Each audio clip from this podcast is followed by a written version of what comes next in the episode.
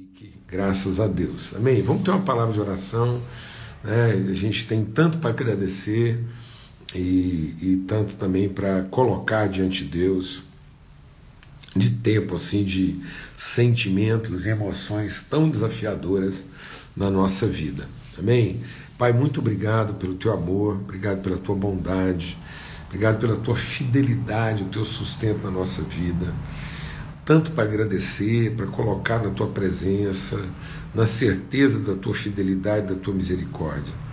Te louvamos, ó Pai, é, pela casa, pela família, pelos irmãos, por todo o povo que se chama pelo teu nome, a família do Senhor.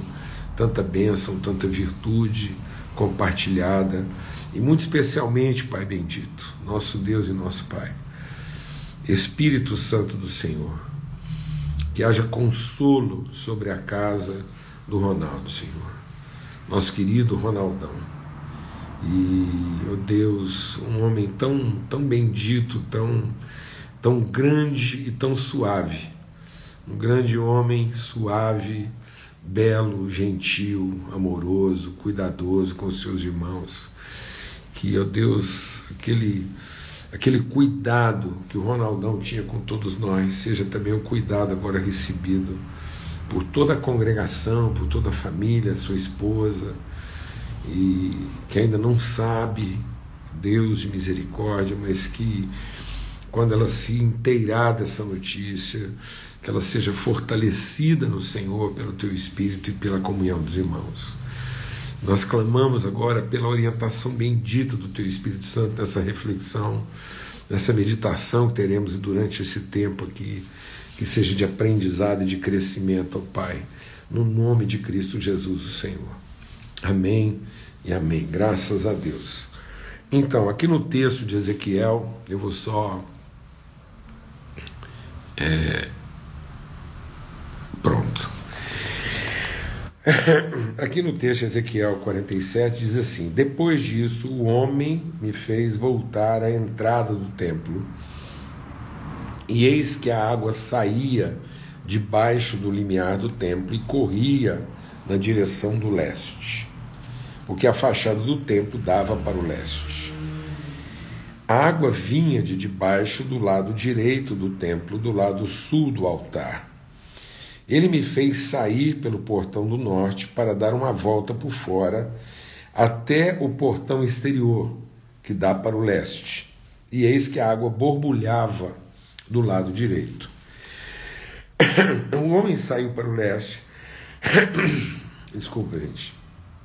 O homem saiu para o leste, tendo na mão um cordel de medir. Mediu 500 metros e me fez passar pela água água que dava pelos tornozelos. Mediu mais quinhentos metros e me fez passar pela água que me dava pelos joelhos. Mediu mais quinhentos metros e me fez passar pela água, água agora que me dava pelos lombos. Mediu ainda outros quinhentos metros e já era um rio que eu não podia atravessar, porque as águas tinham crescido.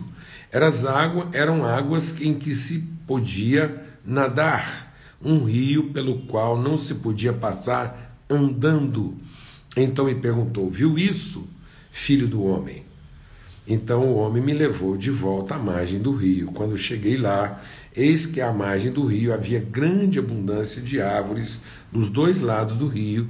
Então me disse: Essas águas correm para a região leste, descem ao vale do Jordão, entram no mar, cujas águas ficarão saudáveis Todos os seres vivos que povoam os lugares por onde esse rio passar terão vida. E haverá muitíssimo peixe, porque essas águas chegarão lá. Amém? Graças a Deus. Esse é o rio de Deus, né? o rio que sai do trono de Deus. E esse é o rio da nossa vida. Esse rio traduz o propósito de Deus para todos os seus filhos e filhas. É o rio da maturidade, é o rio da plenitude, né? é o rio da completude do seu propósito, do seu desígnio, daquilo que Deus quer gerar, realizar, manifestar através de cada um dos seus filhos. Por isso que essa figura do homem que nos conduz, né? não é um anjo, é o homem, artigo singular definido. Eu creio que essa figura que está conduzindo Ezequiel como o homem é o próprio Cristo, né? a imagem perfeita. Ele está conduzindo o Ezequiel naquilo que é a trajetória da nossa Cristo sendo formado em nós. O próprio Espírito de Cristo que se fez homem, o homem, aquele homem que Deus disse que faria e que agora está nos conduzindo a todos, filhos e filhas, a esse estado de plenitude. Então nós somos levados, nós somos acompanhados, nós somos conduzidos.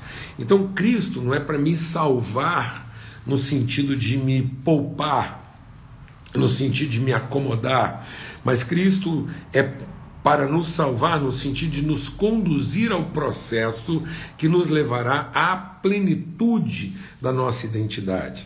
Então Cristo não nos salva poupando, Cristo não nos salva contendo, mas Cristo nos salva avançando, movimentando, conduzindo, levando ao pleno cumprimento do propósito de Deus, que é o caminho da maturidade. Como é que nós vamos é, é, em cada etapa avançando até que a gente chegue a estado pleno, que nós vamos ver depois lá no final o que, que significa esse estado de plenitude, onde esse rio chega no seu estado. Então, esse rio representa a nossa própria vida. É como se o Espírito de Cristo, né, o, o, próprio Cristo no sentido pleno do seu espírito, da sua humanidade, da sua plenitude de homem que se, que se fez o homem para revelar a natureza de Deus, revelar a semelhança de Deus, ele vai nos conduzindo nesse processo. E aí é como se em cada etapa do rio a gente encontrasse também o momento da nossa vida ser trabalhado e o que, que tem que ser trabalhado da nossa vida em cada etapa para que a gente possa chegar a estado de plenitude. Então ele diz que esse trono que sai né, da, da, desse rio que sai do trono de Deus, inicialmente ele é um rio borbulhante. Então você tem a nítida noção de que nós estamos aqui falando de uma, de uma fonte, uma fonte de vida, né? essa vida que brota do seu interior. Fluirão rios de água viva, de águas que não se esgotam. Então, essa associação entre aquilo que emana, que brota de nós, o trono de Deus, o trono de Deus que está lá no centro da nossa, nossa profunda interioridade. E essas águas agora vão fluindo. E em cada etapa, essas águas marcam. Em cada uma das etapas, essa, essas águas marcam também um momento da nossa vida que tem que ficar patente na compreensão daquilo que constrói a nossa maturidade. Então, esse trono de Deus, essa vontade soberana, esse Espírito de Deus que trabalha a nossa interioridade, essas águas agora fluem e esse fluxo vai registrando os momentos decisivos e marcantes de cada etapa, de cada é, é, de, de, evidências né, que, que, que, que registram o nosso crescimento. Então, a, o primeiro momento, é, primeiro é esse entendimento né, desse rio que, que sai do trono. Então, é, é, é, é, muito, é muito forte, a gente tem que entender isso, a gente tem que compartilhar isso aqui e tem que deixar o Espírito de Deus ministrar o nosso coração. O processo da construção da nossa identidade não é nossa pretensão de chegar a Deus, mas é a nossa convicção de que é de lá que nós saímos. Então a nossa trajetória ela começa com Deus perto. Então a nossa vida não é para que eu, eu chegue mais perto de Deus. A nossa vida é para que, na medida em que eu vou amadurecendo, eu me torne cada vez mais próximo de quem Ele é. É mais ou menos como a vida dos filhos. Né? Os filhos, quando são imaturos, recém-nascidos, eles estão perto dos pais. Na medida em que eles vão alcançando maturidade, eles vão ganhando distância para se tornarem próximos de quem os pais são. Então, o começo da nossa vida cristã, nós estamos perto de onde Deus está. E temos que ser trabalhados pelo Espírito Santo para nos tornarmos próximos de quem Deus é. Isso é essencial no nosso entendimento, porque o diabo inverteu essa ordem. Ele, ele nos fez pensar que a vida cristã é nós chegarmos perto de onde Deus está. E não entendemos, e, e, e aí a gente deixa de entender que a vida cristã é ter convicção de que ela foi gerada perto de onde Deus está para ser conduzida pelo Espírito Santo numa transformação do entendimento que me leva a discernir minha vocação de ser a, a expressão mais próxima de quem Deus é. Uma pausa aí para você meditar sobre isso. Então, o começo da minha vida tem que nascer dessa convicção, o meu entendimento espiritual tem que nascer dessa convicção de que nós nascemos de Deus. É ali que começa. E esse nascimento define nossa identidade é, a partir de onde Deus está. E agora, a humanidade, a transformação em homem pleno, vai aumentar essa distância. Então, a vida espiritual madura, ela não encurta a nossa distância. A maturidade espiritual faz com que a gente possa viver distâncias maiores. Paulo fala sobre isso escrevendo aos Filipenses. Ele diz: que ele, tendo conhecimento de Deus, não se aferrou a ser é, simplesmente é, é, a, a, imagem de quem Deus é, mas ele, ele se esvaziou. Então você tem essa imagem da, das águas que vão fluindo, esse esvaziamento que vai levando ele a uma expressão, esse homem que Jesus expressa está numa distância de onde Deus está, mas na plenitude da revelação de quem Deus é. A gente vai entendendo isso melhor. Muitas vezes as pessoas pensam que a vida espiritual é para a gente estar agarrado a essa, essa proteção de onde Deus está, e não para que a gente seja estimulado a desenvolver segurança na semelhança de quem Ele é. Então a verdadeira espiritualidade nos distancia. Vou falar devagar aqui. A verdadeira espiritualidade faz com que seja possível eu me distanciar de onde Deus está, no sentido da minha proteção, para que eu possa expressar quem Deus é na maior distância e não na menor distância. Ou seja, que seja possível para nós revelar quem Deus é na maior distância de onde Deus está. E muitas vezes nós não estamos conseguindo fazer isso porque a nossa insegurança a nossa falta de maturidade faz com que a gente obrigue as pessoas a só conseguirem perceber Deus se nós estamos muito perto de onde Ele está e não seguros a respeito de quem Ele é. Nós vamos compreendendo isso melhor na medida que a gente for meditando aqui, mas vai guardando tudo isso, que vai ser um desafio aqui de transformação.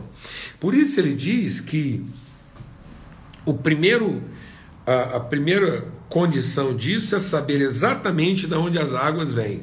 E as águas vêm do interior, lá da, da interioridade, é uma fonte.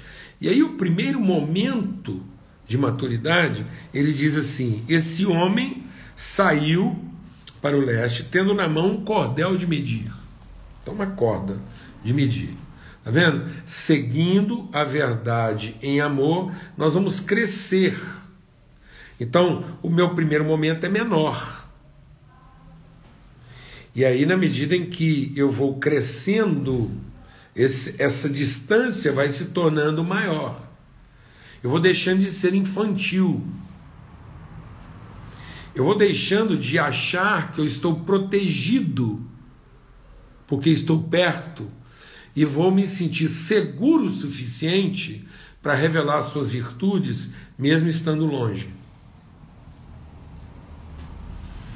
E tem muita gente que, na medida em que aumenta a distância, ele se desestrutura, ele se corrompe. Por que, que as pessoas, numa distância maior, se corrompem? Porque elas não são maduras, elas são infantilizadas. Então, olha aí que coisa forte para a gente entender agora. Muitas vezes nós estamos achando que o distanciamento trabalharia contra no, o desenvolvimento da espiritualidade, sendo que, na medida que nós somos conduzidos pelo Espírito de Deus ao distanciamento, isso é para que a nossa maturidade seja trabalhada. Então, a maturidade está sendo desenvolvida na medida da distância e não da proximidade. Então eu não fico mais maduro nem mais espiritual estando perto. Eu me torno mais maduro e espiritualmente mais estável na medida em que eu sou conduzido a, a, a ficar mais distante. Então ele está dizendo aqui, ó, ele tendo na mão um cordel de medir, mediu 500 metros e me fez passar pela água. Então, é como se o Ezequiel fosse sendo levado à beira dessa água e a cada 500 metros ele tinha que entrar dentro d'água. Então, nos primeiros 500 metros, então a caminhada começou lá na fonte. Tudo começa em Deus, esse, esse entendimento, esse princípio. E qual é o primeiro momento do Ezequiel assim que ele avança no seu processo de maturidade? As águas dão pelos seus tornozelos. Então a maturidade começa com fundamentação. Nós precisamos estar firmados, sustentados, bem estabelecidos na palavra.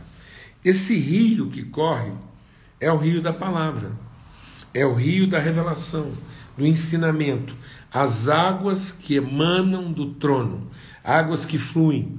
Então, as águas, aquilo, aquilo que nos lava, aquilo que nos, que nos transporta, aquilo que nos vivifica, aquilo que nos alimenta. Então, lá no texto de Salmo 1 que a gente meditou aqui, então o homem bem-aventurado é como a árvore plantada junto a ribeiros de água que dá o seu fruto no tempo certo. Depois ele vai dizer aqui que as árvores crescem alimentadas por esse rio. Então, o que é esse rio? É o rio da palavra, da meditação, do entendimento transformado, do conhecimento. E na medida quanto mais conhecimento eu vou tendo de Deus pela Sua palavra, maior é a distância percorrida. Então, a maturidade seguindo a verdade em amor. Então, eu estou seguindo a verdade, eu estou caminhando ao lado desse rio, eu estou sendo levado no fluxo do rio, da palavra, do ensinamento, da verdade, do conhecimento. E isso vai me levar até o quê? Os pés bem firmados. Então, meu primeiro momento, eu tenho que sentir que eu estou apoiado, tão perto de Deus. Meu primeiro momento de entendimento é saber que uma vez nascido de Deus, eu agora estou fundamentado, eu estou fundado. Então, Paulo diz: Eu oro para que vocês, fortalecidos pelo Espírito nesse homem interior, vocês estejam bem fundamentados, bem arraigados, estabelecidos no amor de Deus. Amado, não tem jeito de ter maturidade espiritual se nós não trabalharmos uma convicção absoluta a fidelidade de Deus tem que ser um absoluto na nossa vida. O amor de Deus, a misericórdia de Deus, um absoluto na nossa vida. Nosso começo de caminhada, nossos pés têm que estar firmados. Então, é por isso que a palavra de Deus diz lá para Abraão: é, onde você pisar a planta do seu pé. Olha lá e veja e vai que você percorreu. Onde você pisar, eu vou te dar. Não tem como Sabe por que muita gente. É... Vamos deixar Deus ministrar o nosso coração. Sabe por que muita gente não consegue ter é, êxito, plenitude no seu processo de maturidade, de crescimento? Porque ele não começa de convicções bem firmadas. Muitas vezes as pessoas começam as coisas a partir de insatisfações. Eu tenho visto muitos líderes, homens de Deus, com dons, homens e mulheres de Deus, com dons. Então, a gente pensa que, que o dom é suficiente. E muito, deixa Deus ministrar o nosso coração. E muitas vezes nós estamos trabalhando o dom na, na, na, na contemplação da insatisfação do que na expressão da convicção. E o dom é o mesmo. E a gente não perde. O dom são aquelas é, habilidades, são competências, são ferramentas, são instrumentos que Deus colocou à nossa disposição para que a gente realize a sua vontade, o seu propósito, para que a gente cumpra a jornada. Então, os dons não falam da nossa maturidade espiritual. Dom espiritual não quer dizer que eu seja uma pessoa espiritualmente bem formada e bem amadurecida. O dom diz que eu tenho uma vocação para cumprir, que Deus foi lá e me deu os equipamentos, as ferramentas para cumprir o meu propósito. Eu estou devidamente preparado e equipado para cumprir o propósito. Amém? Agora, o que vai dizer da minha espiritualidade é o processo de amadurecimento. E aí, esse processo de maturidade começa na nossa convicção de origem e a nossa convicção de fundamento, de, de que eu estou firmado, que esse é o rio de Deus. Eu tenho, eu tenho essa percepção de onde é que as coisas estão sendo geradas. E muitas vezes as pessoas elas têm mais percepção do que elas gostariam de estar vivendo, do que a firme convicção de onde é que elas foram geradas e o que que de fato, o que que é o leito desse rio. Então muitas vezes as pessoas não conhecem em que leito essa palavra corre. Em que canal, em que duto a promessa de Deus se movimenta.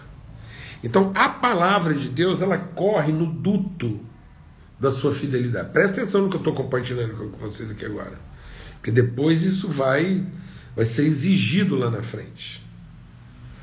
Então eu preciso ter uma quando eu olho para a palavra de Deus, ela não pode ter na minha vida a conotação de um talvez. Ela não pode, a palavra de Deus não é para ela não, ela não, ela não é referente a mim. Eu sou referente a essa palavra. Eu não posso manipular essa palavra.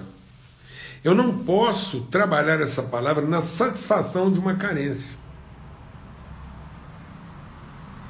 mas na contemplação de um propósito. Eu não posso colocar a palavra de Deus a meu próprio serviço. Essa foi a primeira tentação de Jesus no deserto. Quando Jesus está no deserto e ele enfrenta aquela fome extrema, o diabo aparece e diz: Por que, que você não usa o poder que você tem para satisfazer sua necessidade? Ele diz: não é isso que alimenta a minha vida. O que alimenta a minha vida não é eu usar aquilo que Deus colocou para mim na satisfação da minha necessidade. E isso tem que alimentar a pessoa que eu sou e não a fome que eu tenho. A palavra é para alimentar minha convicção de propósito e não para satisfazer as carências que eu carrego.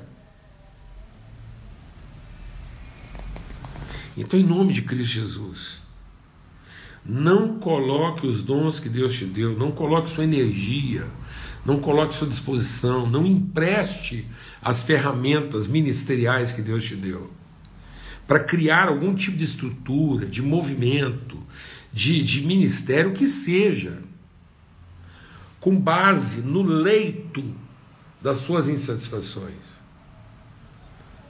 Mas que o, o fundamento do seu processo de maturidade, o seu lugar de apoio, seja esse leito do rio que vem do trono, da soberania, da vontade de Deus.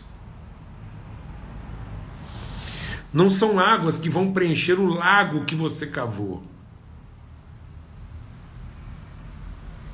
Não são águas que vão encher o lago que nós cavamos.